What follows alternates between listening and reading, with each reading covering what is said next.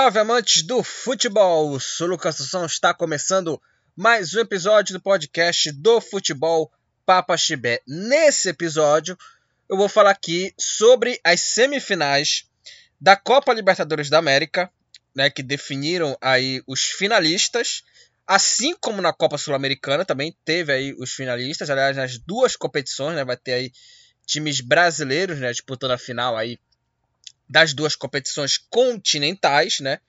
Aí o Flamengo e o Atlético Paranaense na Libertadores e na Sul-Americana o São Paulo. E também vamos falar dela, né, cara? A Champions League está de volta, né? A fase de grupos aí, né? Da Champions League, né? Teve vários jogos aí, várias surpresas aí que aconteceram na primeira rodada da competição, né? A, Champions League que é, eu já tinha falado antes, né, dos grupos da competição, né, e estamos de volta aí para falar sobre ela aqui nessa programação, na programação aqui do podcast do futebol Papa Chibé. Vamos falar sobre todos os jogos aqui da competição aqui nesse episódio do podcast do futebol Papa Chibé. Me siga nas redes sociais, aqui o perfil do futebol Papa Chibé no Facebook facebook.com barra futebol papaxibé e também o meu perfil pessoal é, também no Facebook, que é, é facebook.com barra lucas.assunçãodias.1. Então, esses são os meus perfis no, no Facebook, né? Tanto do, do, do perfil do Futebol Papaxibé quanto o meu perfil pessoal. Me siga no Instagram, arroba lucas.dias97 e também me siga no Twitter, lucas43019154. Essas são aqui as minhas redes sociais para vocês aí é, me seguirem. É, além também do Futebol Papaspé está disponível né, em várias plataformas, no Spotify também. É, também está disponível na Orelo. E além de já nos ajudar, já ouvindo por lá, pela reprodução, você pode contribuir com a mensalidade, né, pagando o valor lá, escolhendo um, um de quatro valores lá para o nosso trabalho aqui, para contribuir aqui com o podcast do futebol Papa Chibé. Ajude-nos lá, né? Como diz o, o, o Silvinho, né? Ajuda-nos lá, né? Na, na Aurelo, né? É, pagando uma mensalidade, escolhendo um valor de quatro valores que tem por lá para contribuir aqui com o nosso trabalho. E também, né, falando aqui do meu canal no YouTube, se inscreva lá no meu canal no YouTube, Lucas Assunção é o nome do meu canal. Se inscreva lá e ative o sininho quando saírem os próximos vídeos lá no meu canal no YouTube. Bom, é, dados aqui os meus recados, vamos começar a falar aqui dos assuntos que interessam aqui nesse episódio do podcast aqui do futebol Papa Chibé, vamos começar com ela, né, gente? Vamos começar com a Champions League. É, começou aí a maior competição de clubes do planeta, né? A Liga dos Campeões da Europa. Todo mundo para para ver, né? É, e aí começou, né, a, fase de grupos da competição, né? Depois aí da fase preliminar, né, da, da competição aí, né? Definidos aí os grupos. E a primeira, primeira rodada começou aí com oito jogos que aconteceram, que aconteceram na terça e oito jogos que aconteceram na quarta. Na quarta-feira. Então foram oito jogos na terça, oito jogos na quarta.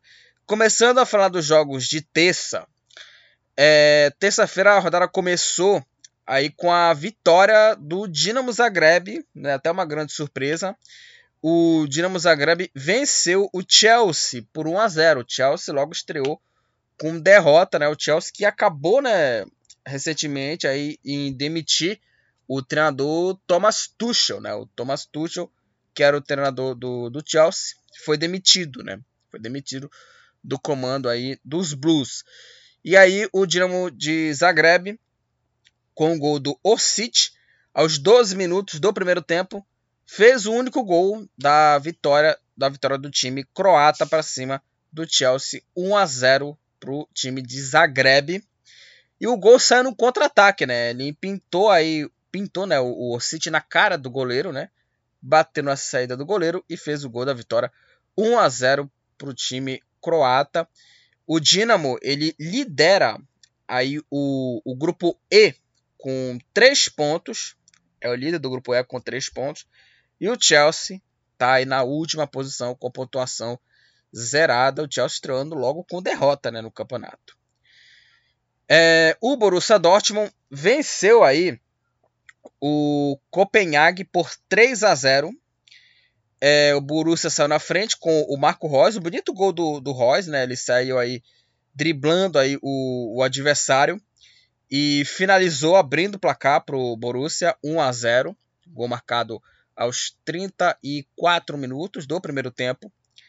Aí, sete minutos depois, o lateral esquerdo Rafael Guerreiro, português Rafael Guerreiro, marcou o segundo gol e foi um bonito gol, hein? Foi uma troca de passes ali, né? E ele recebeu a, a, o passe já sem goleiro já, né? Com o gol vazio, bateu e marcou o segundo gol para a equipe do Dortmund. E aí o Bellingham, é, já bem perto do final do jogo, marcou o terceiro gol e fechou o placar para a equipe é, aurinegra, né? Para o time aurinegro do Borussia Dortmund. 3 para o Dortmund, 0 para a equipe do Copenhague. O jogo foi no Signal Iduna Park.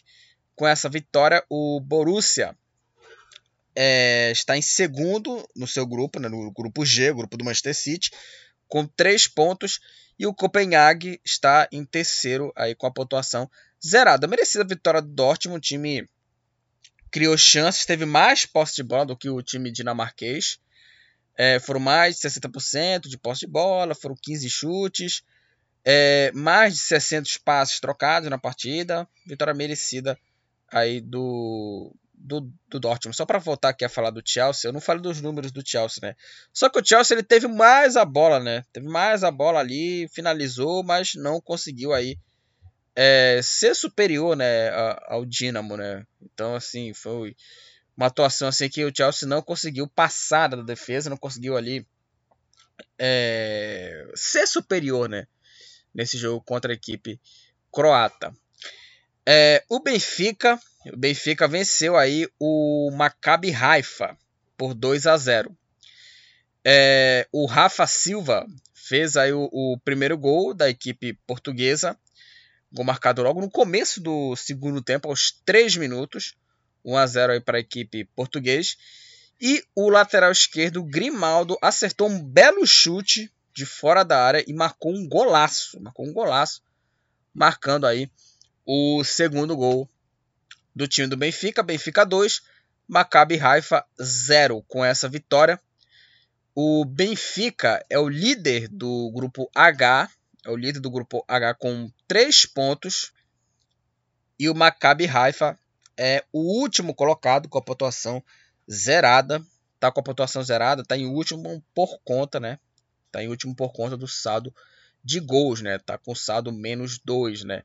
A equipe israelense que voltou a disputar a Champions League depois de muito tempo. 2 a 0 para a equipe do Benfica. Vamos falar agora do City, né? O City, sem aí é, nenhuma surpresas, é, meteu aí 4 a 0 contra a equipe do Sevilha, né? Eu falo sem nenhuma surpresa por conta né, dele, né? Do atacante Haaland, ele que marcou duas vezes, ele que abriu o placar para a equipe do, do City, recebeu o cruzamento na área e, né, só finalizou, só empurrou a bola para o fundo das redes, abrindo o placar 1 a 0 para a equipe do City. Aí no segundo tempo, os Citizens fizeram aí o segundo gol com o Phil Foden, finalização aí do Foden, e o, e o City fez o segundo gol, 2 a 0.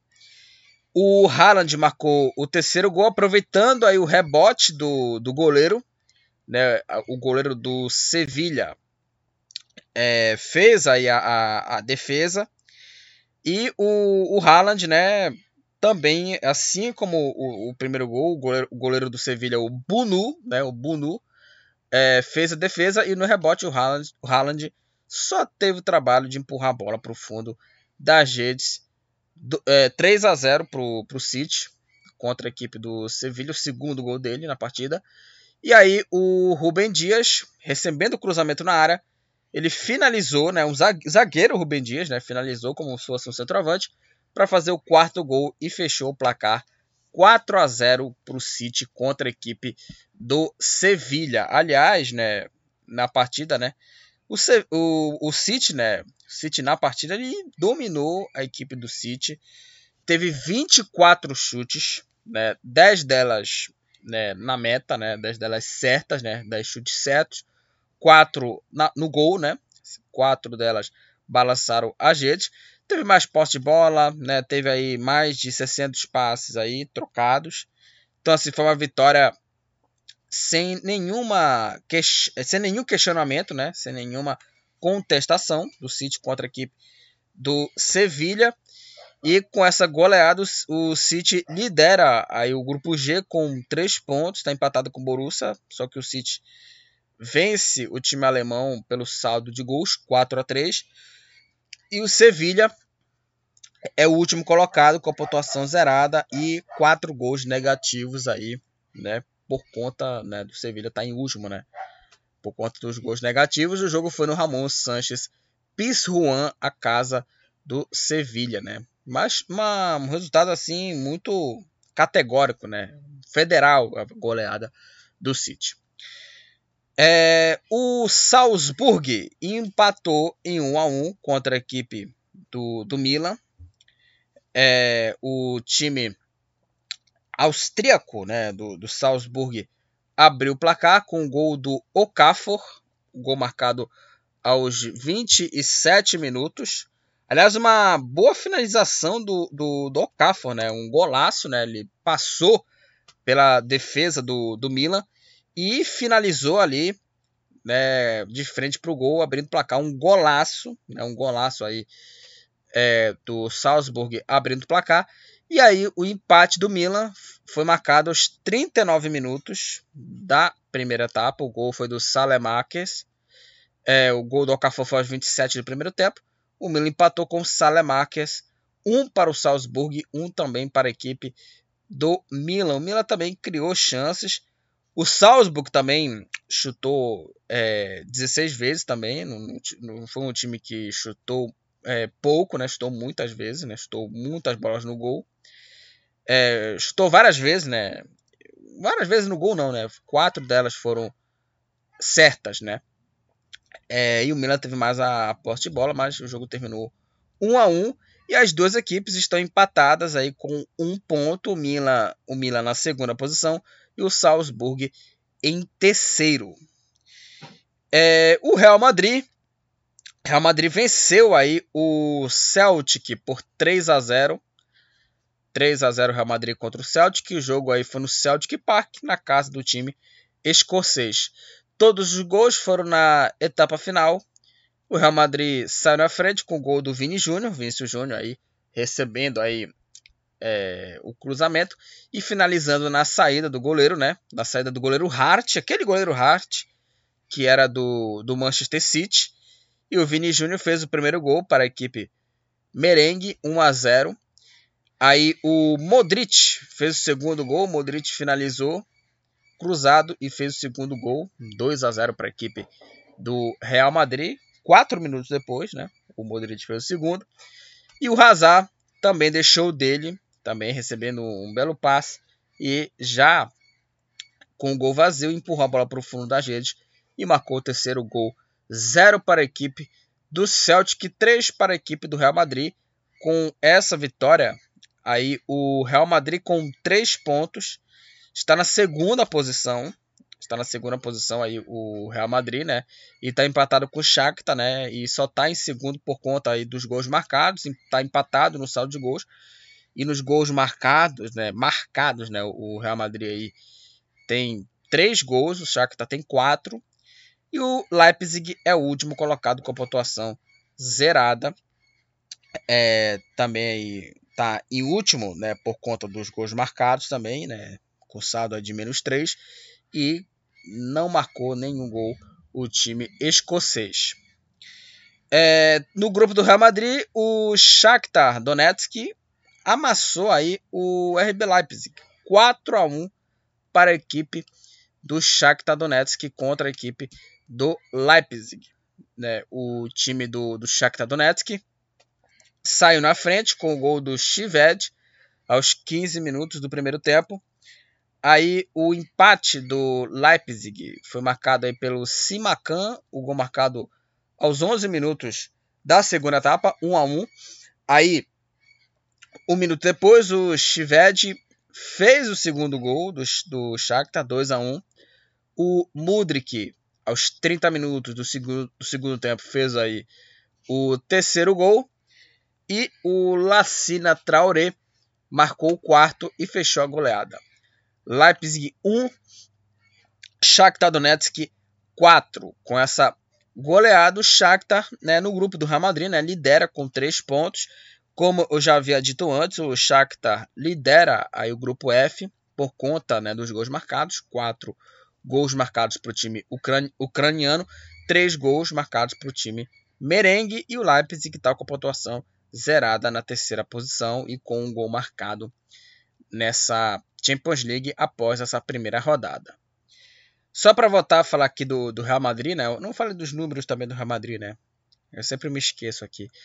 É, teve mais posse de bola, né? O time madrilenho trocou mais de 800 passes o time do Real Madrid, né? O time foi assim muito dominante na partida, né? E chutou 12 vezes, seis delas aí acertadas, né? Na direção do gol e três delas balançaram as redes. Né? Então foi uma vitória bem justa do, do Real Madrid. E só para conferir aqui os números do Leipzig contra o Shakhtar, é, o Shakhtar ele foi é, absurdamente assim é, letal, porque ele chutou, olha só, o Shakhtar chutou cinco vezes, quatro delas é, chutes certos e esses quatro chutes, todos esses quatro chutes foram no gol. Uma coisa assim impressionante, né? O aproveitamento do Shakhtar Donetsk nesse jogo, né? Aliás, né, um dos gols aí do, do Shakhtar Donetsk foi um erro, né? Um dos gols foram do erro, né?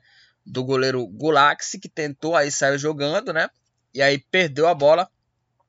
E o Chived fez aí o primeiro gol, né? Do, do Shakhtar, né? O goleiro Gulaxi falhou no lance, né? Falhou no lance. E aí abriu o placar e né, o Shakhtar, a partir daí, né, deu o começo aí. A vitória e até interrompida com o gol do Simacan, mas depois com o gol do Chivete, o, o, placar aí é, só deu Shakhtar 4 a 1 E, né, impressionante porque ele teve é, mais posse de bola, o Leipzig, né, o Leipzig teve mais posse de bola, né, trocou mais passes, mas mesmo assim, né, foi aí dominado, né, pela equipe ucraniana 4 a 1. Bom, vamos falar aqui do grande confronto aqui é, dessa terça-feira, né? Um grande confronto da terça-feira, né, de Champions League, PSG e Juventus. O time francês venceu a Juve por 2 a 1, boa vitória do PSG. E o primeiro gol da equipe é, parisiense foi logo aos 4 minutos, logo no começo do primeiro, do primeiro tempo, com o gol do Mbappé. Ele recebeu um puta passe do Neymar, deu um passe por elevação assim espetacular, né? espetacular o passe e o Mbappé finalizou e abriu o placar para o time francês 1 a 0. Aí novamente o Mbappé numa troca de passes ali, né? é, finalizou e marcou o segundo gol aos 21 minutos do primeiro tempo, 2 a 0 Paris Saint-Germain. Naquele momento o PSG estava dominando a partida, né? E jogando muito contra a equipe da, da Juventus.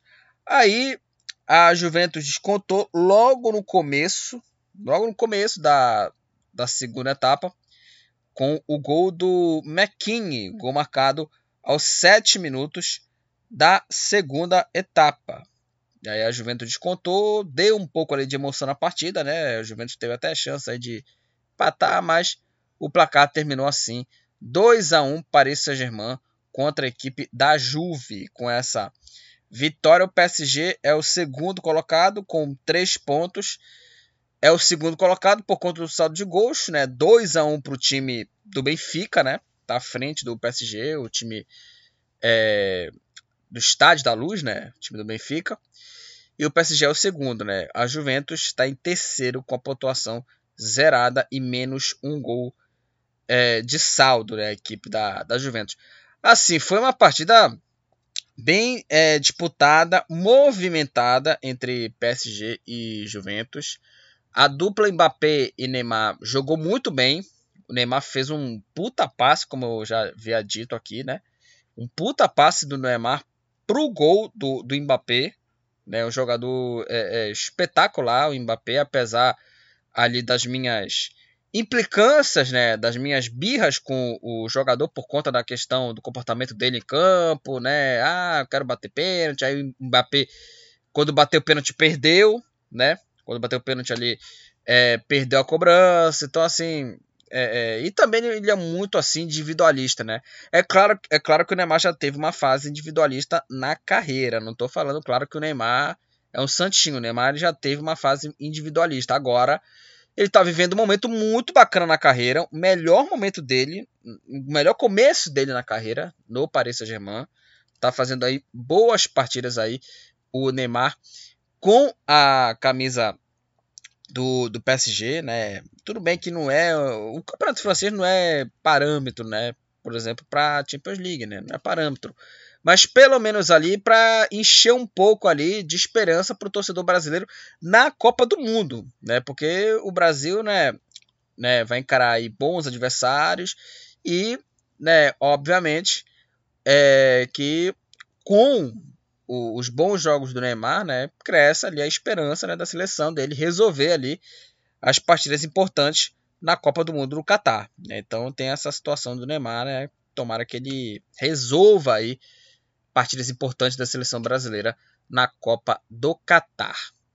Aliás, falando da, da dupla, né, Mbappé e Neymar, teve um lance assim que me deixou assim, um pouco ali, é, é, é, digamos, é, impressionado, né, digamos assim, porque o Mbappé ele teve um contra-ataque do, do Paris Saint-Germain, que ele puxou o contra-ataque e ele finalizou, né, cruzado e finalizou errado, a bola foi para fora. Só que tinha o Neymar do outro lado, livre para receber, né, a jogada dele, né? Só que aí não recebeu, a bola foi para fora. E também uma coisa que eu acho que assim é, me impressiona muito o individualismo né, do, do Mbappé, como eu já tinha dito agora, né? Apesar do Neymar já teve uma fase individualista dele, né? Quando ele era da, quando, quando jogou na seleção brasileira, né? Enfim, né? Hoje está muito individualista o, o Mbappé, né? Quer mandar no time, é uma implicância assim impressionante, né? Uma, uma mala, vamos combinar aqui, o Mbappé é uma mala hoje, é uma mala no PSG aí o, o Mbappé, né? Eu já falei da classificação, o PSG é o segundo, terceira posição é da Juventus, Juventus é a terceira colocada. É, vamos falar aí dos jogos de quarta-feira, o Ajax goleou aí o Rangers por 4 a 0. O time holandês saiu na frente com o gol do Álvares, 16 minutos do primeiro tempo. Aí veio o segundo gol com o Bergs, gol marcado aí aos 31 minutos, 2 a 0 aí para o Ajax. Um minuto depois, o Kudus marcou o terceiro, 3 a 0. E o Bergwijn é, marcou aí o quarto gol. Marcou o quarto gol, ia falar descontou, o Rangers não marcou nenhum gol. O Bergwijn marcou o quarto e fechou a goleada 4 a 0 Ajax contra a equipe do Rangers e foi uma goleada assim sem nenhuma contestação, né? Com 17 chutes, 9 delas acertadas Dessas nove, quatro balançaram as redes. Teve mais posse de bola, muita posse de bola o time do Ajax, mais de 70% e mais de 800 passes trocados aí o time do Ajax, né? Então foi um time que é, chutou muito, né? Chutou muito, teve muita, muita posse de bola, né? Trocou mais de 800 passes, então foi uma vitória justíssima que deixa aí o Ajax na liderança do, do grupo A com três pontos. E o Rangers é o último colocado, com a pontuação zerada. O jogo foi aí na Amsterdã Arena. O Sporting é, venceu aí fora de casa por 3 a 0 o atual campeão né, da, da Liga Europa, o Eintracht Frankfurt. O jogo foi no Deutsche Bank Park, casa do, do Frankfurt. O time português saiu na frente com o gol do Marcos Edwards, camisa 10 da equipe portuguesa, chutou aí na saída do goleiro e abriu o placar, chutou forte e fez o primeiro gol para a equipe do Sporting. O Trincão, dois minutos depois, finalizou e marcou aí o segundo gol da equipe aí é, de Lisboa, 2 a 0 e o Miguel Santos fez o terceiro gol aos 36 minutos e fechou o placar 0 para o Eintracht Frankfurt, 3 para a equipe do Sporting. Com essa vitória, o time de Lisboa lidera aí o grupo D com 3 pontos e o Eintracht Frankfurt está na última posição com a pontuação aí zerada. É, o Bayern de Munique venceu aí por 2 a 0 aí a, a Inter de Milão. O Bayern sai na frente com o gol do Sané, gol marcado aos 24 minutos do primeiro tempo, abrindo o placar para o Bayern de Munique. Né, finalizando aí o Sané e colocando aí o time bávaro. Né, o gol né, foi numa finalização, ele driblou o goleiro e fez aí, né, passou pelo goleiro e fez o gol aí do Bayern de Munique abrindo o placar. E o segundo gol do time bávaro foi um gol contra do D'Ambrosio. Só que o segundo gol foi numa uma jogada assim trabalhada, né? Toque para lá, toque para cá, um tic-tac ali do, do, do Bayern de Munique. Uma jogada bonita, e aí o Sané ia fazer o gol, né? ele tocou por cima do goleiro, a bola desviou no, no D'Ambrosio, né? E foi parar no fundo das redes, né? Gol contra. 2 a 0 aí para a equipe do, do Bayern de Munique, né? O jogo foi no Giuseppe Meazza. Então o Bayern venceu 2 a 0 com essa vitória. O Bayern de Munique, né, no grupo aí, onde também tem o Barcelona, né? O Barcelona está nesse grupo aí. O Bayern de Munique é o segundo colocado, com três pontos, é, empatado com o Barcelona, só que ele tem aí menos saldo de gols que o time catalão. E a Inter de Milão com a pontuação zerada na terceira posição, a Inter perdendo em casa para o Bayern de Munique. E nesse mesmo grupo, né, o Barcelona sapecou uma goleada de 5 a 1, 5 para o Barcelona, 1 para a equipe do Vitória Pilsen, uma goleada aí é, merecidíssima do, do Barcelona sobre o time aí da República Tcheca. E aí o Barça saiu na frente com o gol do Kessier, né, a cabeçada do Kessier abrindo o placar. E aí o, o time do Barcelona marcou o segundo gol com o Lewandowski, é, 2 a 0. Aí no final do, do primeiro tempo, o Sicora fez aí o primeiro gol, contando para o Vitória Pilsen, 2 a 1 Aí o Lewandowski, novamente ele, marcou aí o, o, o terceiro gol, o segundo dele, 3 a 1 pro, pro Barça, minutos depois, né, do gol do Vitória Pilsen. Aí novamente ele, Lewandowski, marcando aí o quarto gol, o terceiro dele, hat-trick do Leva, e o Ferran Torres aproveitou a jogada e finalizou forte para fazer o quinto gol, o gol marcado aos 25 minutos da segunda etapa. Barcelona 5, Vitória Pilsen 1. Com essa vitória, o, o Barcelona lidera aí o, o grupo C com três pontos, né? Como eu havia dito, o Barcelona é, tem mais saldo de gols do que o Bayern de Munique, por isso que é o, que é o líder desse grupo. E o Vitória Pilsen está com a pontuação zerada. O jogo foi no Camp Nou, foi na casa do, do time catalão. E foi um verdadeiro massacre do Barça. O time chutou 20 vezes. 11 delas foram acertadas, né? Dessas 11, 5 balançaram as redes. Teve mais posse de bola, mais de 70% de posse de bola, mais de 700 passos trocados. Foi uma goleada assim, sem. Foi um massacre, né? Sem nenhuma. É, sem nenhum questionamento, né? sem nenhuma contestação. É, aliás, só para voltar aqui a falar dos números aqui do Bahia também, né? Uma vitória também justíssima do Bayern de Munique, né? Falando aqui do grupo, né, do Barcelona, né? Justíssima vitória, justíssima vitória, né, do, do Bayern de, de Munique, chutou 21 vezes, 11 delas no acertadas, né? na meta e duas delas no, no gol, né? Balançando as redes. Duas, duas delas balançaram as redes aí italianas, né? Então foi uma vitória também justíssima, assim também com uma vitória, assim também com uma vitória do Barcelona. É, vamos falar aqui, talvez, pelo menos para mim, a grande surpresa dessa rodada, né? Que não vou dizer o Napoli, mas assim o próprio Liverpool, porque o Liverpool surpreendeu aí negativamente na rodada, foi a surpresa da rodada, né? Essa goleada do Napoli contra o Liverpool. O jogo foi no São Paulo, né? Atualmente agora, né? Estádio Diego Armando Maradona, né? né? Na Itália. E o Napoli amassou o Liverpool, goleou 4 para o Napoli, 1 para a equipe do Liverpool. O Napoli saiu na frente aos 4 minutos do é, primeiro tempo com o gol do Zielinski, gol do, do polonês Zielinski, Zielinski abrindo o placar. Aí, é, aos 30 minutos, o Anguissa fez o segundo gol para a equipe aí do, do Napoli, 2 a 0.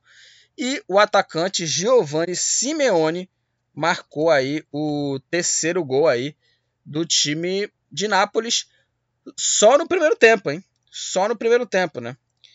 É, e também, né, o, o, gol dele, aliás, só para falar o gol do, do Simeone, né, o, o, Simeone se emocionou no momento do gol, né, e aliás, ele, é, é, é, uma coisa, uma curiosidade dele, ele tem na tatuagem, né, o símbolo do torneio, né, da, da Champions League, né, e aí ele se emocionou, né, por conta do gol, né, 13 anos depois de, de, de tatuar o símbolo da Champions, né, é, e comemorou, né, se emocionando, né, no, marcando o terceiro gol, né, e, né, por conta disso, né, dessa tatuagem, né, da Champions, né, foi as lágrimas aí, o jogador, né, o filho, né, do, do, do Simeone, né, ele é, né, filho do, do treinador, né, é, Diego é, Simeone, né, e é um bom jogador, né, ele é um, um bom jogador aí, né, e ele foi emprestado pelo Verona, né? Ele, aliás, no Verona ele já marcava gols, né? Ele era um bom jogador ali no, no Verona, né? Então aí, né, o Simone marcando aí, né, o El Cholitro, que é o apelido dele, né? É o apelido dele aí. Ele, né, o, o apelido do, do Simeone, e marcou o terceiro gol e se emocionou.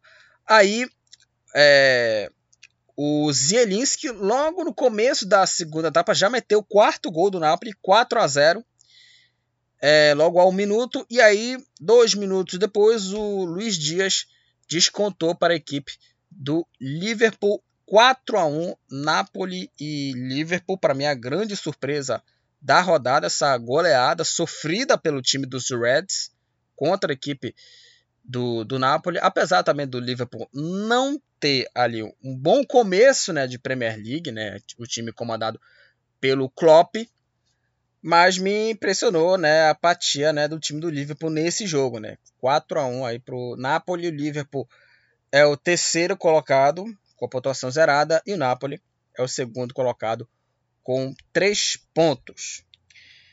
O Atlético de Madrid venceu o Porto por 2 a 1. Aliás, né, o, os gols, né, da vitória, né, da partida, né, todos os três gols foram na etapa final, no, nos acréscimos da partida, né? Né, para a equipe do, do time cotoneiro, né, contra o Porto. É, o Mário Hermoso fez o primeiro gol da equipe do Atlético de Madrid aos 45 minutos da segunda etapa. Aí, aos 50 minutos, o, o Uribe, de pênalti, empatou para a equipe do, do Porto. E aí, só aos 55 minutos, que o Atlético de Madrid fez o gol da vitória com o gol marcado pelo francês Griezmann. 2 a 1 Atlético de Madrid contra a equipe do Porto, que com essa vitória o time colchoneiro lidera aí o, o grupo B, lidera o grupo B com três pontos e o Porto está com a pontuação aí zerada na terceira posição. O jogo foi no Civitas Metropolitano, a casa né, do Atlético de Madrid. Antes era a Wanda Metropolitana, né? agora é Civitas metropolitano. Além também do Simeone também, né? Outro jogador também que se emocionou também foi o Richarlison. O Richarlison que marcou aí os dois gols da vitória aí do Tottenham para cima do Olympique de Marseille. O Tottenham venceu por 2 a 0, né? E se emocionou também, assim, assim também como o Simeone. E abriu o placar, o gol marcado aos 30 minutos aí do segundo tempo, fazendo 1 a 0 para a equipe dos Spurs.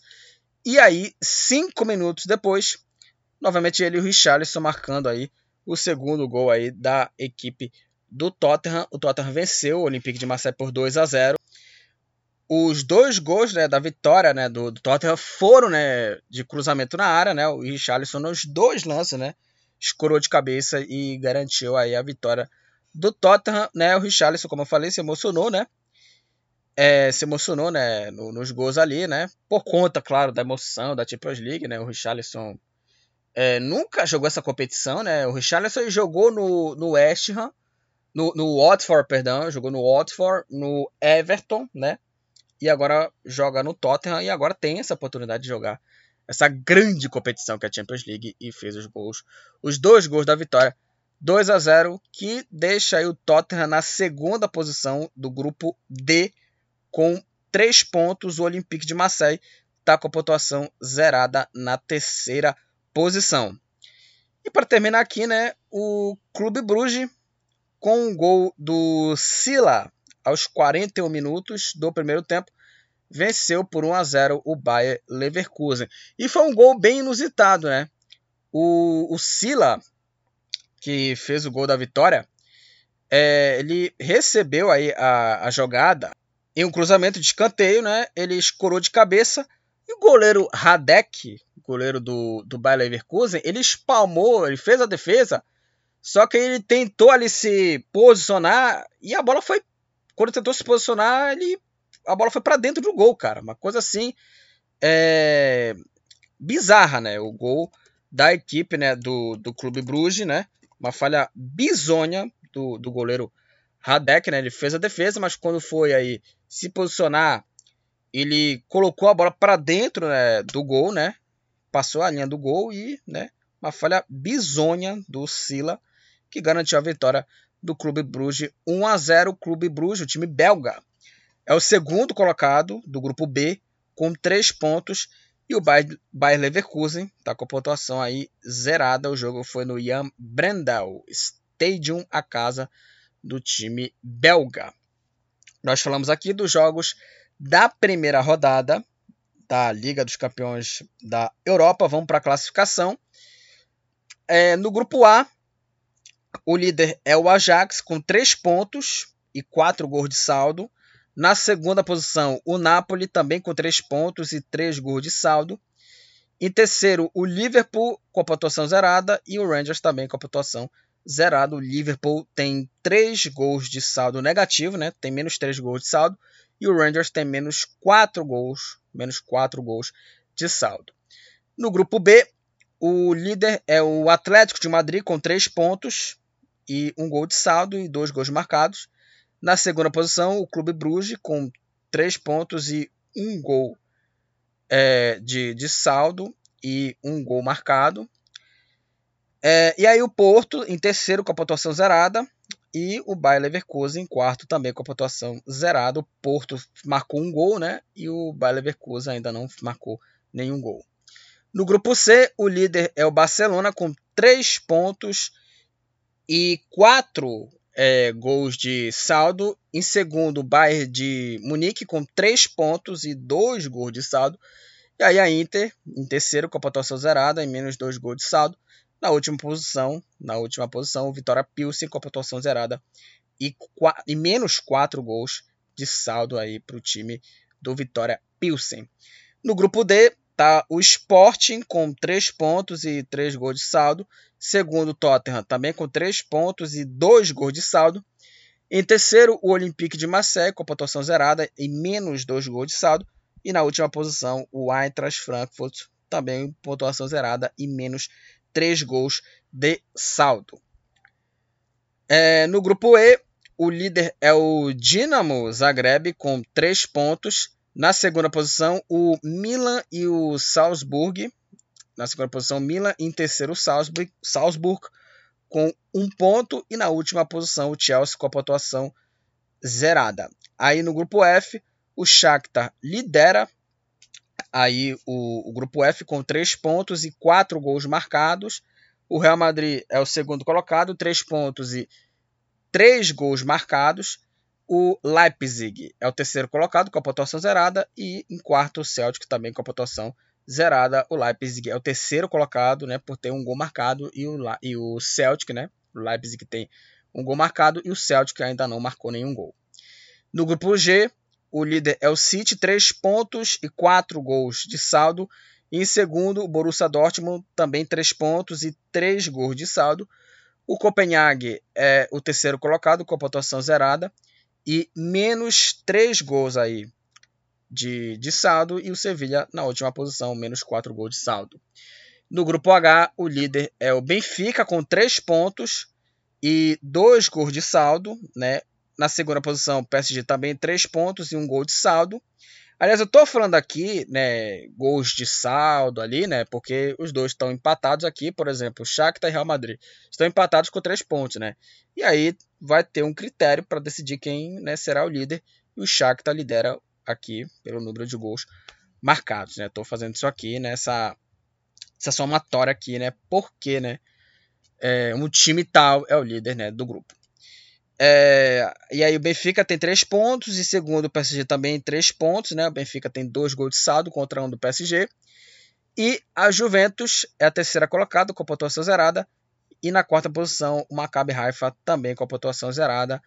A Juventus aí tem aí menos um gol de saldo contra menos dois gols de saldo do time israelense. É, só para conferir aqui a artilharia aqui, da Champions League é uma coisa que eu acho assim estranha, né? Porque o artilheiro da, os artilheiros da Champions League são aí o Pierrot do Maccabi Haifa e o Boniface do Bodo Glimt. Só que é, ambos aí têm cinco gols. Só que esses artilheiros aí é, são da fase preliminar da, da Champions League, né? Uma coisa assim insana, porque deveriam valer aqui o, o, computar né, os gols né, a partir da fase de grupos, né? Uma coisa assim impressionante, né? E aí eles são os artilheiros com cinco gols. Aqui com três cartões amarelos, tomaram aqui vários jogadores aqui, né? Dragovic do Estrela Vermelha, Sundgren do Maccabi Haifa, Mizit do Dinamo Zagreb, o Richard Almeida do Karabag. Ambos aqui, tem vários jogadores aqui, ambos tomaram três cartões amarelos. E aí com um cartão vermelho, tomaram o Christianse do Malmo, o Yuksek do Fenerbahçe, aqui, é, o Rick do Ludogorets. Aqui, a maioria dos jogadores aqui, né, jogaram, né, a fase preliminar né, da, da Champions League, né. Então, ambos tomaram um cartão vermelho nessa Champions League, onde eu comentei aqui sobre os jogos da primeira rodada, né, da principal competição de clubes do planeta, que começou, né, nesse meio de semana agora, né, a Champions League. Bom, o próximo assunto vamos falar, né, da, da Copa Libertadores da América. E, né, tivemos aí, né, o segundo jogo, né, das semifinais da competição que definiram, né, os classificados para a final da competição continental, né? O Flamengo aí venceu o Vélez, Palmeiras empatou contra o Atlético Paranaense em, em 2 a 2, né? Só para conferir o primeiro jogo de terça, né, o Palmeiras empatou em 2 a 2 contra a equipe do Atlético Paranaense. O Palmeiras saiu na frente com o gol do Gustavo Scarpa aos dois minutos do primeiro tempo, logo no começo do, né, da partida, né? Uma bola que foi ali desviada ali, né, pelo jogador do Atlético. E a bola sobrou, né, pro, pro Scarpa, que é, finalizou e abriu o placar para a equipe do, do Palmeiras 1 a 0, né? E naquele momento o jogo iria para os pênaltis. Aí no final do primeiro tempo teve aí a, a expulsão né, do, do Murilo, né? Um lance justíssima expulsão, um lance justo a expulsão do, do Murilo, que ele, ele vai ali né, ao jogador, né? Ele pega ali a perna do jogador. E uma coisa também é, interessante, uma coisa assim um ponto importante aqui é que o Palmeiras é um time que está sendo, é, é, digamos assim, está sendo abalado emocionalmente. O time do Palmeiras está muito assim, é, emocionalmente assim, muito alterado em algumas jogadas. Por exemplo, contra o Atlético Mineiro, né? Que teve a expulsão né, do Danilo, né? Que não jogou por conta da suspensão e do próprio Scarpa, né? Ou seja, o time do Palmeiras é um time é, muito alterado. É um time muito alterado ali é, em algumas jogadas, né? E também a expulsão do Murilo foi de uma jogada ríspida, né? E o, o lance foi analisado pelo árbitro de vídeo e o jogador foi expulso. E aí, a partir daí, mudou completamente, né? O roteiro, né? Do jogo, né? Porque o Palmeiras é, fez o segundo gol com o Gustavo Gomes, né? No cruzamento né? Não foi nem no cruzamento, foi no, no lançamento de lateral do, do Marco Rocha. E o Gustavo Gomes escorou de cabeça e fez aí o segundo gol da equipe do Palmeiras. Palmeiras 2 a 0 E assim, é, dois gols com erros assim impressionantes da defesa do Atlético Paranaense, que defensivamente jogou mal. Jogou mal ali é, defensivamente, né?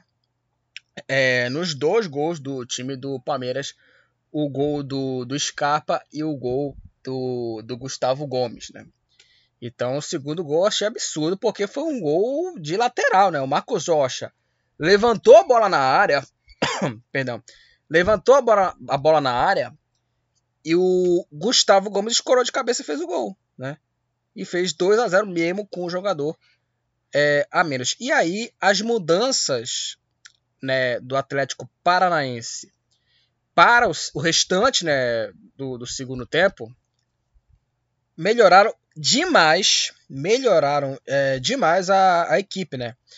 Que foi aí a, a entrada do Pablo, a entrada do, do Pablo, que eu sou um cara crítico né, do, do, do Pablo, né? Não é um baita jogador, mas nesse jogo ele foi importantíssimo, né? Esse jogo ele foi importantíssimo, né? O, o Pablo fazendo o primeiro gol, fazendo o primeiro gol aí, né? O Alex Santana, é, ele iria fazer o gol, né? Só que aí deixou a bola, né? Tocar, né? Pro, pro Pablo. E aí ele finalizou já com o goleiro batido e marcou o primeiro gol, né? Do, do Atlético Paranaense, né? E uma das mudanças, né? Do Filipão, né? Foi a entrada aí do, do Pablo e ele fez o gol aí da, da equipe do Atlético Paranaense, marcou o primeiro gol 2 a 1 né, para a equipe do, do Palmeiras. Naquele momento a disputa era para os pênaltis.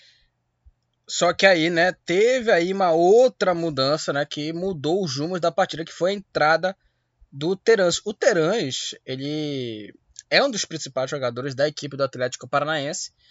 E o Terãs empatou o jogo aí para o time paranaense, né, no chute de fora da área. Aliás, numa outra jogada do Pablo pro a jogada do Terãs, bateu forte, a bola desviou no meio do caminho e enganou o Everton, empatando o jogo. O gol marcado aos 39 minutos da segunda etapa. 2 a 2 Palmeiras e Atlético Paranaense. Paranaense. E com o resultado, o time do Furacão está na final da Copa Libertadores depois de 17 anos, desde 2005 que o, que o Atlético Paranaense não disputava uma final de Libertadores, a final foi contra o São Paulo. Aliás, a final, né, da Libertadores, né, do Atlético Paranaense, é, também vai ser contra o Brasileiro, vai ser contra o Flamengo. Já já vamos falar aqui do, do Flamengo. Mas assim, foi uma classificação é, gigante, né, do Atlético Paranaense, né, porque o time atacou o Palmeiras por conta, claro, da desvantagem numérica. É, teve um jogador expulso aí, o Murilo, e também as mudanças também é, melhoraram, melhoraram né, a equipe com as entradas do Pablo e do, do Terãs. Melhoraram muito a, o funcionamento da equipe né, e conseguiu aí igualar o placar e garantir o Atlético Paranaense para a final. Aliás, algumas coisas que eu queria falar aqui sobre o Atlético. O Fernandinho, que jogou essa partida, aliás, o Fernandinho jogou bem, fez uma boa partida. O, o Fernandinho, é, em 2005, ele estava no time, né?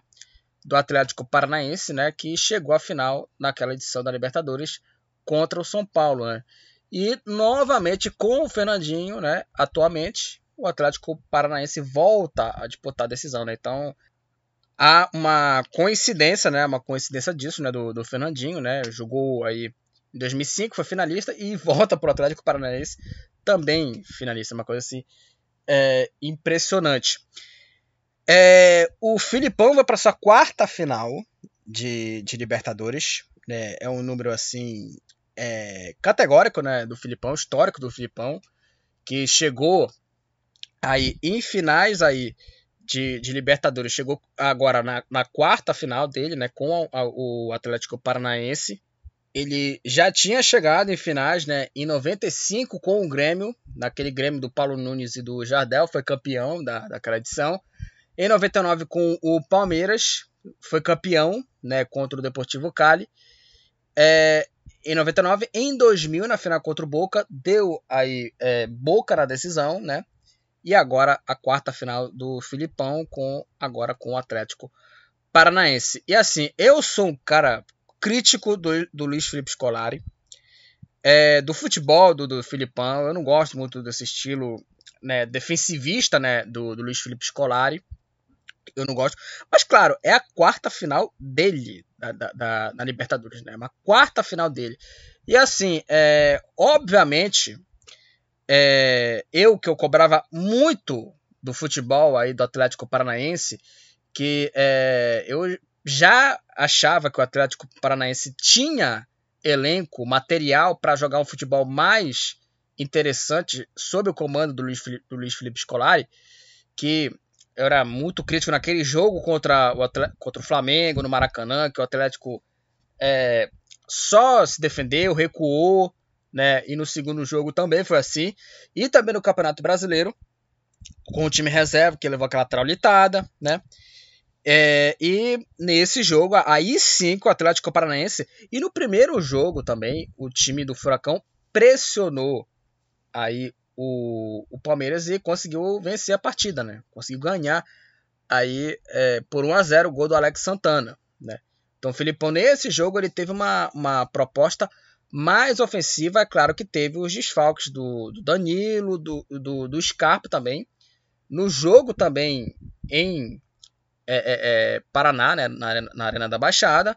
E nesse jogo tava aí sem o, o Rafael Veiga, o Rafael Veiga não jogou, e sem o Danilo por conta da, da suspensão. Então, o time do, do Atlético Paranaense aproveitou ali os desfalques, né? E aí, depois da expulsão, aliás, antes disso, né, o, o Atlético Paranaense, quando fez aí 1x0, 2x0, não estava criando quase nada assim de gol, né, no time do, do Palmeiras, né? No time do Palmeiras. O Atlético Paranaense não estava atacando nada na área do Palmeiras, né? Então era uma coisa assim impressionante. O Palmeiras achava, eu achava que o Palmeiras ia ir para cima e decidir logo a parada, né? Decidir logo a parada e aí esperou o tempo, passou o tempo, passou o tempo e aí teve a expulsão do Murilo, né?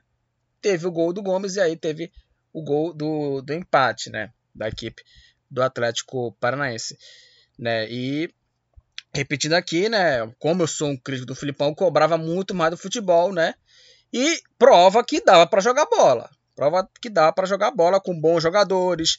Só para destacar aqui o Vitor Roque, o Fernandinho, o aqui o Terãs, né? O Terãs que é um, um, um para mim um dos melhores jogadores, né? Um dos principais jogadores, assim, não vou dizer o melhor, mas um dos principais jogadores, né? Da equipe do, do Atlético Paranaense, o, o Terãs, então, é, esses caras aí são jogadores assim interessantes que podem ali trabalhar mais sob o comando do, do Filipão. Então era óbvio, era óbvio, era, era o Atlético Paranaense jogar mais, criar mais. Tudo bem que teve a expulsão do Murilo, né, que mudou totalmente a partida, mas era óbvio que o time tinha que atacar, tinha que atacar e conseguiu isso com muita raça, com muita garra, né? Apesar também de o time atacar de uma maneira desorganizada. O time empilhou atacante, o Filipão, né? Quer dizer, o Filipão não tava, né, no, no, ali no jogo, né?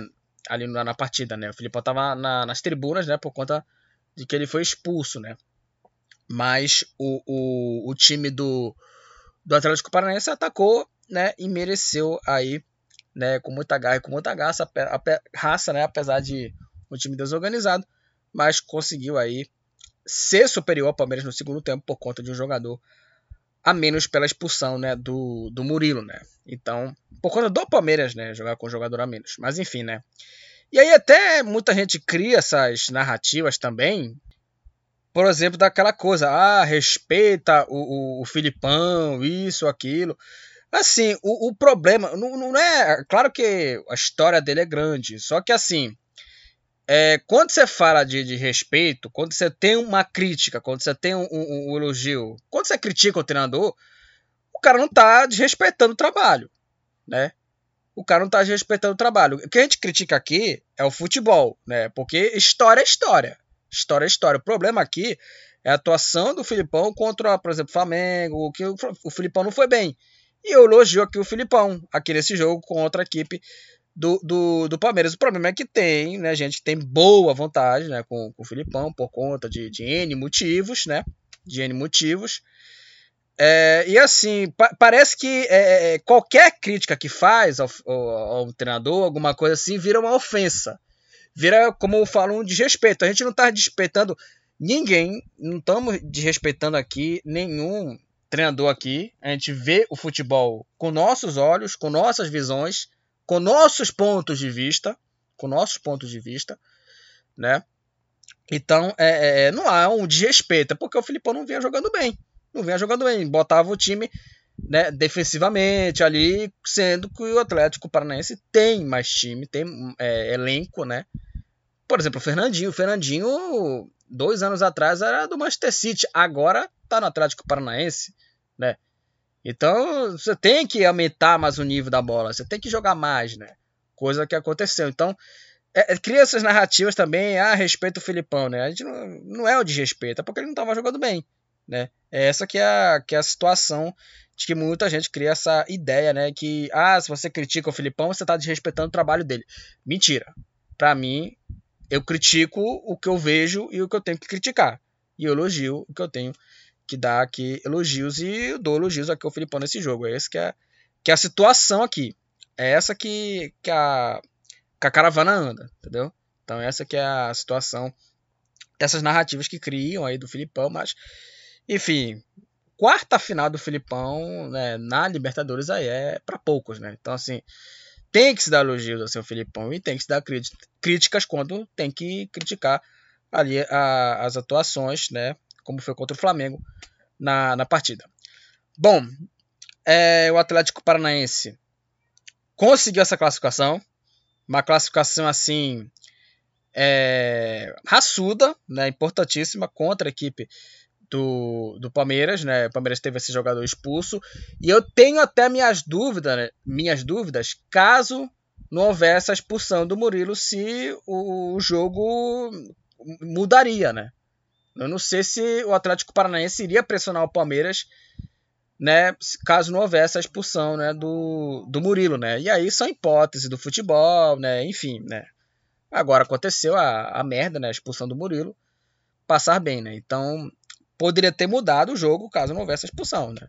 Poderia mudado não, não ter mudado, não, não ter mudado o jogo ali, e talvez o Atlético Paranaense poderia ter ali se recuado um pouco, né? Mas o time tá na final da Libertadores Atlético Paranaense depois de é, 17 anos, né? A última final foi aí em 2005, né? Naquela final contra o São Paulo, né? Que o São Paulo foi campeão, né? Foi campeão contra o Atlético Paranaense. E o time do Furacão volta a disputar a competição, volta a disputar a final da competição depois de muito tempo. É, e sobre o Palmeiras também, né? Assim, já, eu falei aqui da classificação do Atlético, da atuação. O Palmeiras ele não fez assim uma grande partida, apesar do Palmeiras ter chance aí de matar o jogo, né? Por exemplo, o Gabriel Menino, né? Que teve uma chance, finalizou pro gol, finalizou cruzado, forte, e o Bento fez aí a, a defesa aí para a equipe do Atlético Paranaense.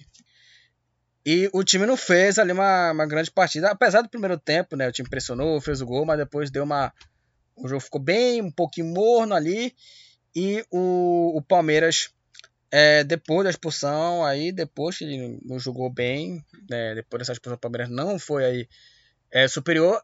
assim, claro que, obviamente, você vai recuar o time, mas já teve situações, né, que o próprio Palmeiras conseguiu a classificação com dois jogadores a menos, coisa que não aconteceu com o Atlético Paranaense, né, que é, tomou aí o empate, né. Só que o time estava desfocado, né, enfim, a gente já sabe muito bem é, o que aconteceu. 2 a 2 Palmeiras e Atlético, né? O Atlético Paranaense vai para a final da competição, vai enfrentar o Flamengo que venceu o Vélez por 2 a 1. O, o Vélez saiu à frente com o gol do Lucas Prato, o gol marcado aos 20 minutos do primeiro tempo, abrindo o placar para o Vélez, 1 a 0. O Flamengo empatou a partida com o gol do Pedro, do atacante Pedro, aos 41 minutos. Cruzamento na área, o Pedro escorou de cabeça, né? a bola batendo no travessão e foi parar na rede. 1 a 1 E o Flamengo virou o jogo com o gol do Marinho. Flamengo 2, Vélez Sarsfield 1. O Flamengo está na final né, da, da Copa é, Libertadores. Aliás, só para conferir aqui os números, né, é a terceira final do Flamengo nos últimos quatro anos. Flamengo.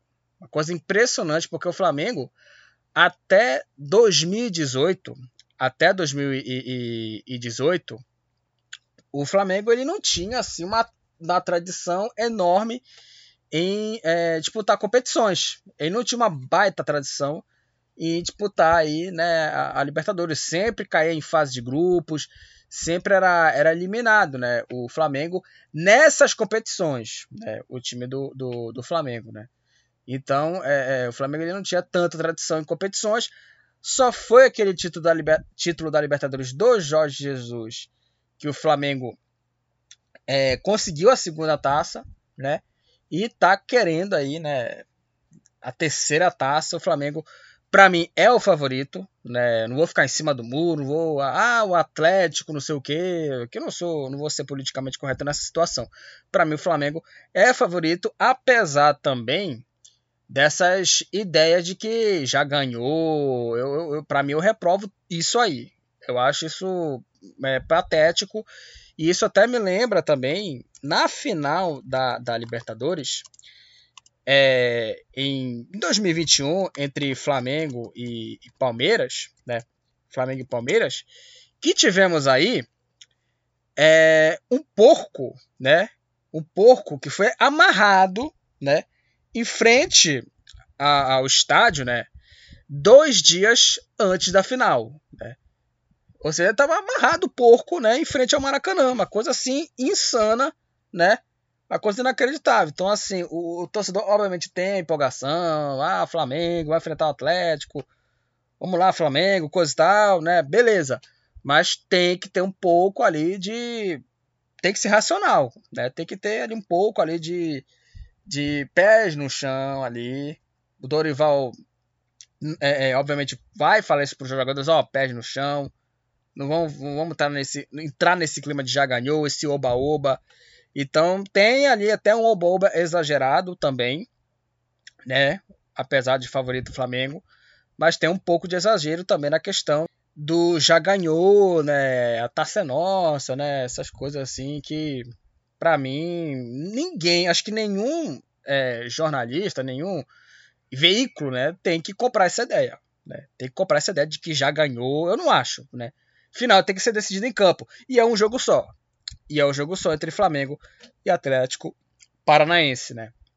E, mas é claro que, obviamente, né, tem esse favoritismo também por conta do retrospecto do Dorival contra o Filipão.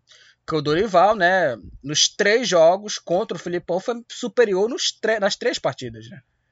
Mas não é por isso que né, o Atlético Paranaense, o Flamengo, né, vai amassar, vai golear é, eu acho que o Flamengo não vai repetir na final da Libertadores, que vai ser só em outubro, no dia 29 de outubro, ele não vai repetir aquela mesma atuação né, do 5 a 1 contra o Atlético Paranaense. Né? E foi com reservas também, né? com três gols de bola parada, acho que foi três, quatro gols de bola parada, aquela coisa toda. Então, é, é, o torcedor e também parte de, de jornalistas da imprensa carioca tem que ter um pouco de pés no chão. Tem que ter um pouco de pés no chão, porque é jogo único. É jogo único, né? Em campo neutro, vai ser o jogo vai ser em Guayaquil, né? Então vai ser essa, essa decisão. Então, assim, o Flamengo é favorito, mas acho exagerado esse oba-oba e esse clima de já ganhou. E o Flamengo, né?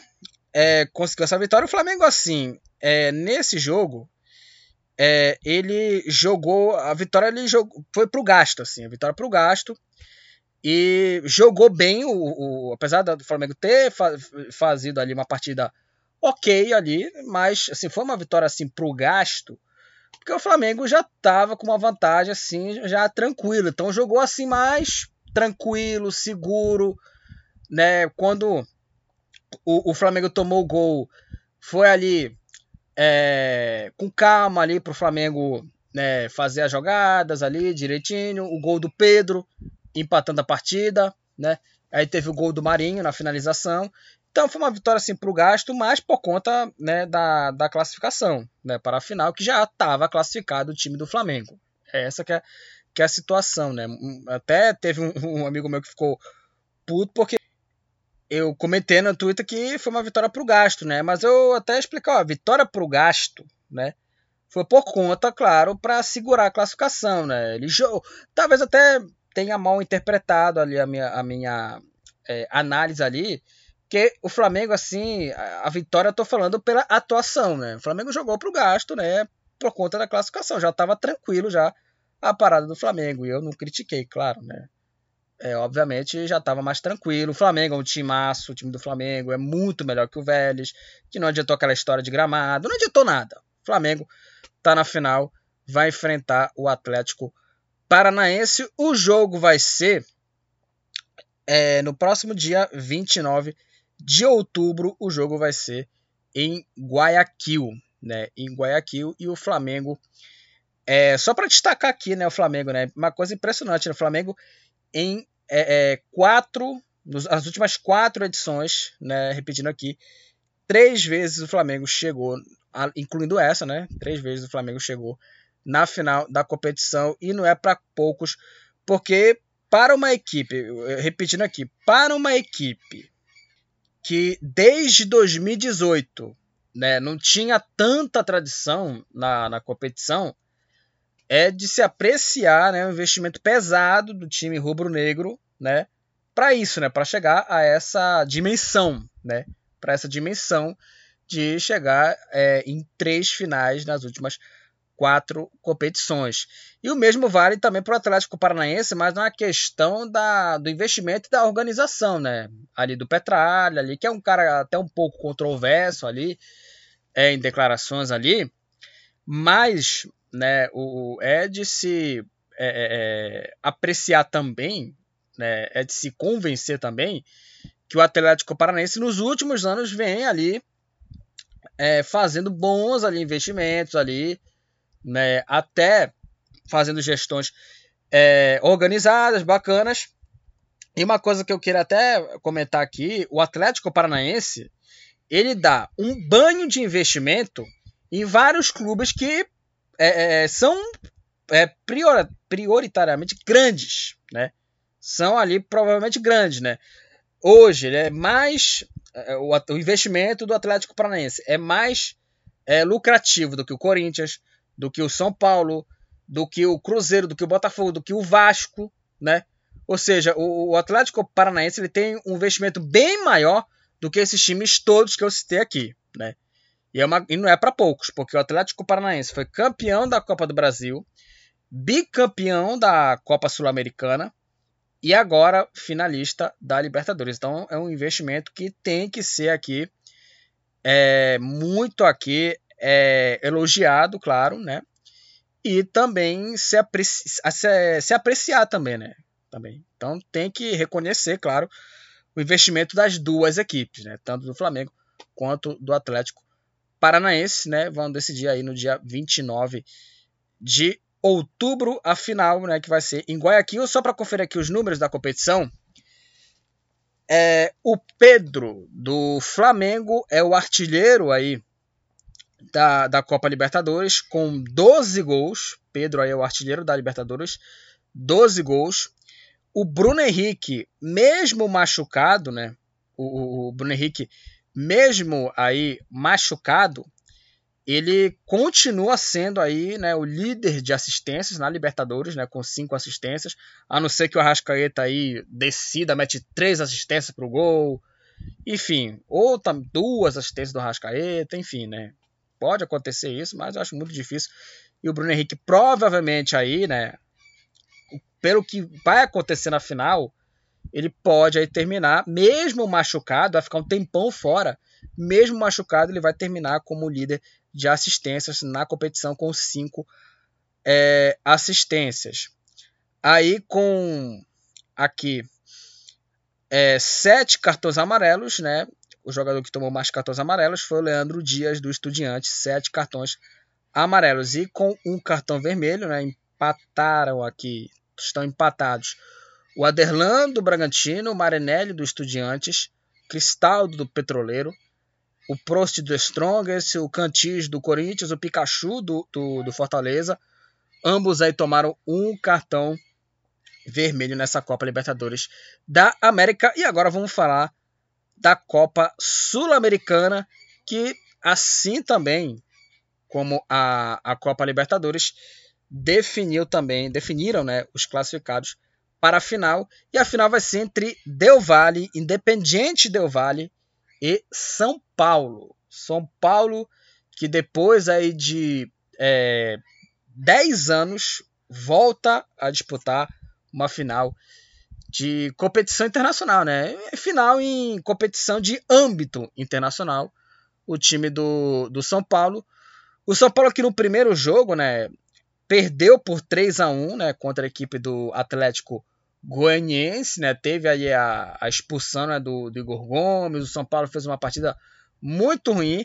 E aí o São Paulo veio ao Morumbi, né? Com a torcida lotada, lotada no, no Morumbi, né? Para acompanhar o jogo tenso, né? O jogo foi tenso, o jogo foi tenso contra a equipe do Atlético Goianiense e o São Paulo venceu por 2 a 0. O São Paulo logo abriu o placar. O São Paulo abriu o placar logo aos 3 minutos do primeiro tempo com o gol do Patrick. Né? O Patrick aí abriu o placar para o São Paulo.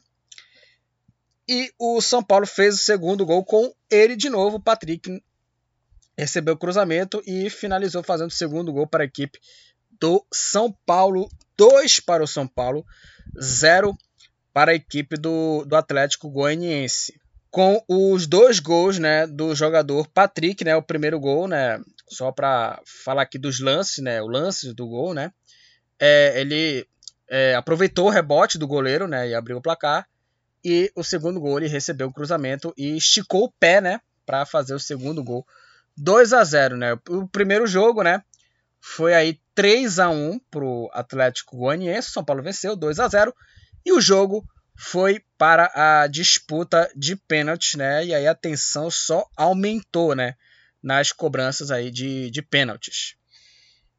E aí quem converteu os pênaltis para a equipe do São Paulo foram aí o Reinaldo, o Caleri, o Igor Vinícius e o Galopo que bateu o, o pênalti decisivo.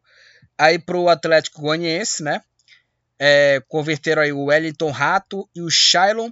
Perderam as cobranças, o Baralhas, Baralhas chutou a bola para fora e o Léo Pereira que chutou a bola na trave, né? O Luciano perdeu o pênalti. Aliás, o Luciano que, né, ele é expert, né? Ele é assim, é, é especialista, né, em perder pênalti, né? Aliás, o último pênalti do Galopo, né, ele bateu muito bem o pênalti. Ele bateu com uma tranquilidade assim, com uma frieza imensa.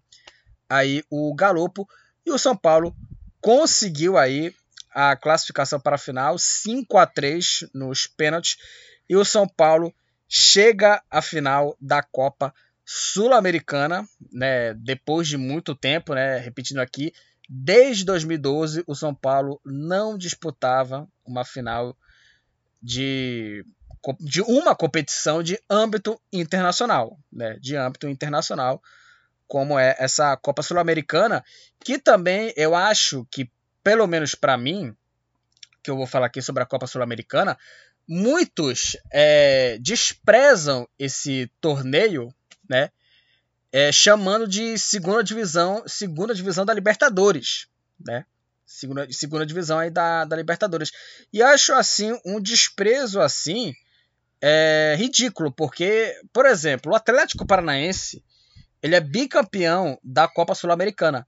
A torcida do Atlético Paranaense, né, o, talvez o, o time, a, a, estrutura, né, da equipe, né, do time paranaense, o torcedor ele é, é vangloria esses títulos.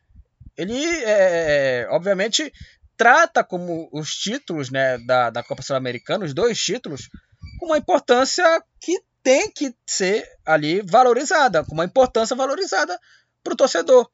E o São Paulo, quando ganhou a Copa Sul-Americana, muita gente até desprezou o torneio como uma espécie de segunda divisão da Libertadores, como eu já tinha, como eu já tinha havia dito aqui, que é uma coisa assim é, patética, né? Repetindo aqui, uma coisa assim é, patética, e o torcedor não valorizou. E eu acho que assim, tem que valorizar né, qualquer título em âmbito internacional. A Roma, por exemplo, ela foi campeã da Liga Conferência Europeia, né? O, a primeira vez, né? A primeira edição, né?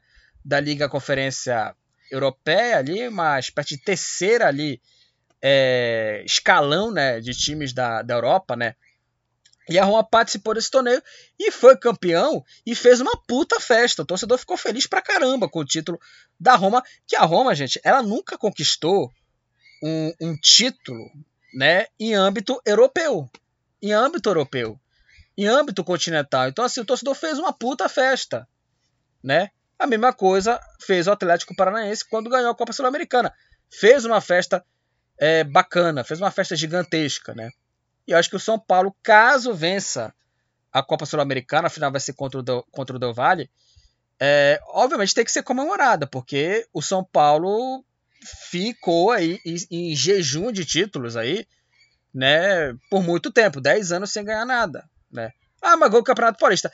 Para mim, o Campeonato Paulista, ela para mim não serve de parâmetro para nada, porque ganhou o Campeonato Paulista com o time se matando de jogar bola, e aí quando jogou no Campeonato Brasileiro, né, brigou para não cair, né, ficou aí em 13 terceiro, brigou para disputar 13 terceiro, 14 quarto colocado. Então acho que assim, tem que se valorizar muito essas competições, Copa Sul-Americana, também, claro, a Libertadores, mas a Sul-Americana também tem que ser muito valorizado, porque esses torneios aí, né, garantem, claro, ali uma, uma participação na Libertadores, né?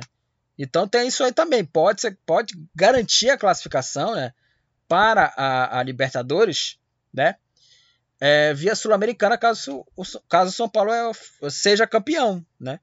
Então acho que a gente tem que valorizar muito esses torneios aqui continentais, né? Tanto que a Roma valorizou demais o título da Liga Conferência Europeia. E assim, é, sobre o jogo foi uma vitória justíssima do São Paulo. São Paulo chutou 29 vezes, 9 chutes é, foram acertadas na meta, duas delas no gol, né? E foi superior ao Atlético Goianiense, né? O São Paulo trocou mais de 500 passes, teve 60% de posse de bola e assim merecida a vitória e a classificação do São Paulo, né? A, a final aí da Copa Sul-Americana, né? O jogo vai ser aí contra o Del Valle, né? O jogo vai ser no dia 1 de outubro, no estádio Mário Alberto Kempes, né? O jogo vai ser em Córdoba, né? A final da Copa Sul da Copa Sul-Americana será em Córdoba entre Independiente Del Valle e São Paulo. Então aí no próximo dia 1 de outubro vai ser essa final e assim foi uma classificação assim heróica, né, do, do São Paulo, classificação justa, né? E tem que se elogiar o feito aqui pelo, pelo Rogério Ceni, porque contra o Atlético Goianiense no primeiro jogo, é, é, muita gente que já pedia que o Rogério Ceni saísse do São Paulo, né? Que ele, que ele seja demitido, né? Pelos erros ali. Primeiro, agora não tem mais o Igor Gomes, né? Pelo menos ali o, o time aí do, do, do São Paulo não tem mais ele. Então, é, pelo menos aí, né? Não tem mais o Igor Gomes, que eu acho que já está na hora dele sair do São Paulo, assim, ir para outro clube, mas, né? É, enfim, né? Então aí o Rogério Ceni tem que ser valorizado, tem que elogiar muito o trabalho do Rogério Ceni, porque chegou e uma final de Sul-Americana depois de muito tempo. Mas assim, a final vai ser só no dia 1 de outubro. O São Paulo agora vai ter que focar no Campeonato Brasileiro, né? E acho, né? Eu, eu acho, pelo menos para mim, né? Que o São Paulo aí, né? Vai jogar esse Campeonato Brasileiro já, né? É, é, tentando ali, né? Sair dessa zona perigosa, né? Porque o São Paulo empatou contra o Cuiabá, né? E o São Paulo vai ter que é, é esse espaço de tempo, né? Essa tranquilidade agora, né? Por conta do São Paulo na final para ajeitar o time, ajustar o time, tirar o São Paulo da zona aí perigosa, né, do, do, do rebaixamento, né, se distanciar da zona perigosa, porque o São Paulo é 14 né, e né, vai ter esse espaço aí para pelo menos aí né, se distanciar um pouquinho né, da zona do rebaixamento. É, no outro jogo, o Independiente Del Valle né, repetiu né, o placar né, do jogo de, de ida, né, 3 a 0 contra a equipe do Melgar. Né, o jogo foi no, foi no, foi no Monumental, do gaguejada aqui.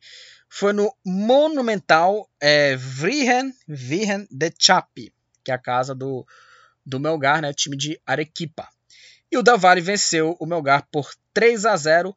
O destaque foi o Lautaro Dias, que marcou duas vezes para a equipe equatoriana, e o Segovia fez o outro gol para a equipe 0 para o Melgar, 3 para o Del Valle, 6 a 0 no placar agregado, nos dois jogos 3 a 0 para o time do Equador e vai enfrentar o São Paulo. Minhas impressões sobre o jogo. Eu acho que vai ser uma partida bem complicada. O Del Valle é um time bem organizado ali, um time bem organizado, estruturado, diferente do São Paulo, né? E o, o, o jogo vai ser bem complicado. O jogo vai ser bem complicado para o São Paulo contra a equipe equatoriana. O jogo vai ser em Córdoba, né? Então vai ser um jogo bem difícil contra o, o Independiente é, Del Valle. Tem bons jogadores, tem um elenco ali é, de jogadores jovens, mas que tem aí um, um, um, material humano, um futebol ali ofensivo. É um time que joga o futebol ofensivo, né? O time do Independiente Del Valle. E o São Paulo vai tentar buscar esse título aí da competição, que pode buscar, claro, né? Mas vai ser uma tarefa bem complicada. Vai ser um, um, duelo assim bem pau a pau. Vai ser um jogo assim bem equilibrado entre São Paulo e Independiente Del Vale. Os números aqui da, da Sul-Americana, o artilheiro é o Cuesta do Melgar com oito gols. O Dani Moran do 9 de outubro é o jogador com mais assistências, cinco assistências. O Orsan do Melgar é o jogador que tomou mais cartões amarelos, tomou sete cartões amarelos, né? Aliás, só para falar uma coisa aqui, né? É, o Orsan provavelmente deve ser o jogador que né, tomou mais cartões amarelos. Aqui nas assistências, o Sornosa aí, né? Pelo Del Valle estar tá na final, ele pode ali ser o líder de assistências ali ou empatar com o jogador do 9 de outubro, né? Enfim, é, e aí, né, provavelmente o Cuesta deve ser o artilheiro da Copa Sul-Americana, né? E aí, com um cartão vermelho aqui, né, te, teve um empate aqui, provavelmente deve terminar assim, né, com todo mundo com o cartão vermelho. O alemão do Internacional, o Nonato do Fluminense, o Banfield do o Dátolo do Banfield, né? O Dátolo do Banfield, o Léo Batistão do Santos, o Lucas Ribeiro, do Ceará, o Luiz Gonzalez, do Júnior Barranquilha, o Domingo, do Banfield, o Mendes, do Medellín, Independiente Medellín, e o Rodrigo Nestor, do São Paulo. Ambos tomaram um cartão vermelho nessa Copa Sul-Americana. Né? E encerramos aqui mais um episódio do podcast do futebol Papa Chibé, onde eu falei aqui sobre a primeira rodada da Liga dos Campeões da Europa e as semifinais da Copa Libertadores e da Copa Sul-Americana. Já foram definidos os classificados para a final das duas competições da Copa Libertadores, Flamengo e Atlético Paranaense. Na Copa Sul-Americana, Independiente Del Valle e São Paulo. Compartilha lá, gente, o episódio, né? Compartilha o podcast, os episódios do podcast com seus amigos ali que né, gostam de futebol aí, que acompanham muito aí o futebol. E até o próximo episódio e tchau. Estamos encerrando. Obrigado pela presença de todos. No próximo tem mais.